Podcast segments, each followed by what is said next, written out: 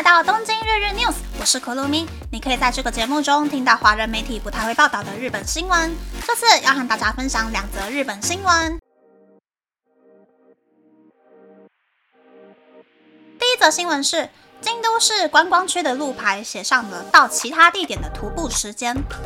京都市内设置了许多标记步行时间的路牌，这些路牌大多设置在观光区还有大车站附近。例如，在六角附小路交叉口的黑色路牌上面就写着“乌丸通七分钟，绿池通六分钟”的文字，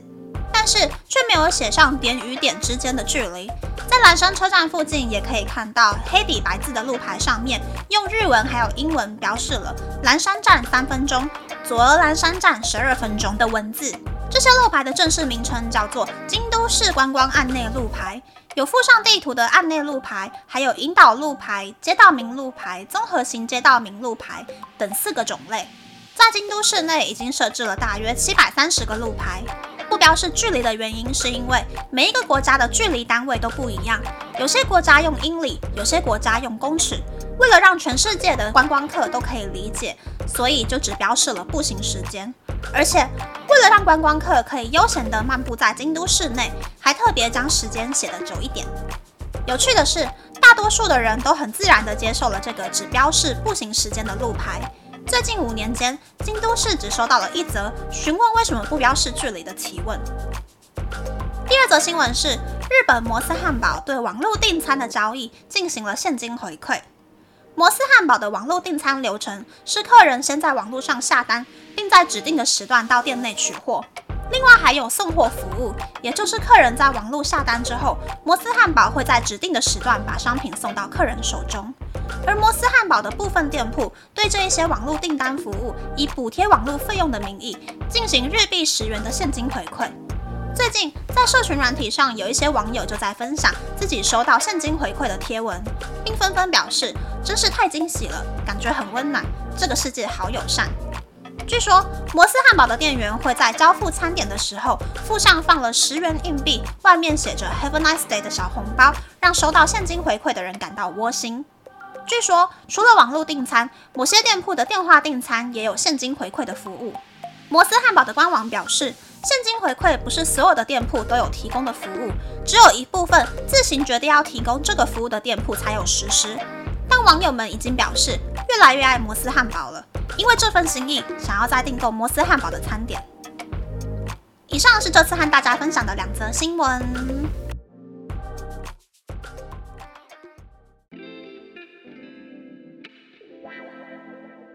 新闻是路牌没有写距离的新闻。我还真的从来没有在京都发现路牌上面写的不是距离，而是时间这件事。因为京都市中心大路是方方正正的棋盘格，地名就是直向还有横向两条路合在一起的名字，所以不太需要特别去考虑走路几分钟的事情。反正算要走几个路口，就大概可以知道时间了。然后我觉得这一招呢，其实也只有在京都才可以用，因为京都是棋盘格的道路，路都是直的，不需要转弯。就算路牌只有写时间，也不会迷路。可是如果这一招用在东京的涩谷、代官山那一带的话呢？不搭配 Google 地图的话，我觉得应该有八成的人很有机会会迷路，因为那一带的路呢，不只是弯的，而且还都是坡哟。第二则新闻是摩斯汉堡的十元现金回馈的新闻，我觉得很贴心诶。日本的外送啊，就算是满额了，但是店家通常都会先把运费算在售价里面，所以外送不管怎么买都会比较贵。虽然回馈现金十元，外送的费用依旧还是比在店里面买还要贵，可是我觉得收到的人应该会很开心吧。不知道日本其他连锁的素食店或是定时店看到这个新闻会不会跟着一起搞现金回馈？但是我很希望日本的外送文化还有费用可以慢慢朝台湾或是韩国看齐，这样子消费者的生活就会越来越方便，然后也越来越有意愿去订外卖。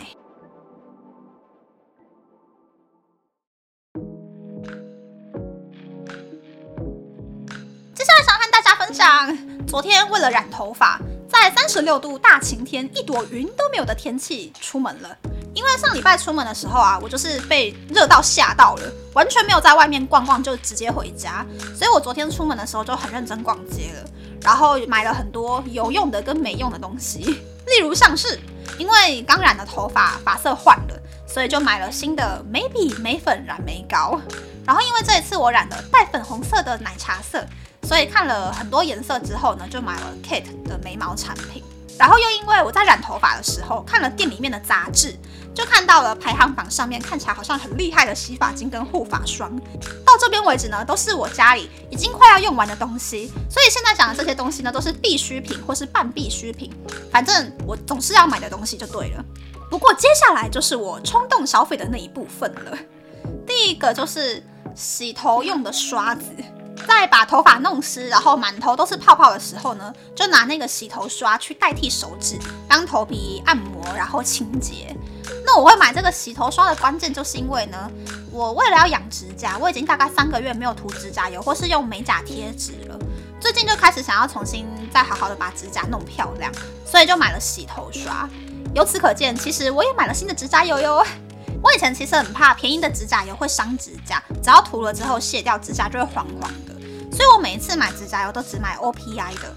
但是我发现 CanMake 日币四百元以下超级便宜的指甲油，其实显色度还有使用感都不输 OPI，而且容量比较小，大概一个季节就会用完了，不会怕说过季之后用不完会很浪费。所以我现在都买 CanMake 的指甲油了。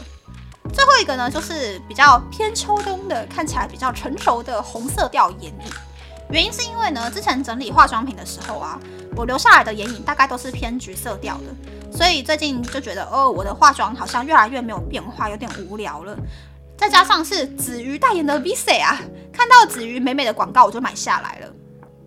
好啦，这一段是我乱讲的，其实就是因为。我摸了店里面所有我理想中的红色眼影之后，发现 Visa 的双色眼影显色度是最好的，所以希望涂在脸上之后呢，眼影的显色度跟持妆度不会让我失望啦。那么，那么这次的分享就到这边，不知道大家喜不喜欢这样的节目呢？欢迎大家留言和我分享你的想法。喜欢这个节目的朋友，可以在 Apple、Spotify、Google、s o u n KKBox、My Music、First Story、Mixer Box 等 Podcast 平台和 YouTube 订阅《东京日日 News》，多多按赞、评分或是填写资讯栏的节目优化问卷，帮助这个节目变得更好哦。还可以在 Instagram 或 Search 追踪《东京日日 News》Day Day Tokyo 的账号哦。